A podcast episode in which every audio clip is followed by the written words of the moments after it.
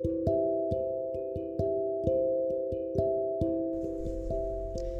ー、ペコパの「オールナイトニッポンゼロで、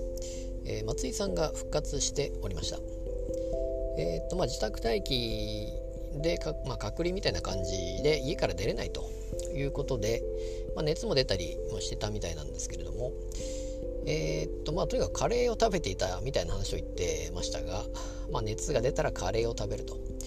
体が温まるということ。でまあ私も確かにカレー食べたりしてたなと思い出しましたけれども。で最終的には、えー、うんこ製造マシンになるということでしたが、まあ、なかなか面白いなと思いまして、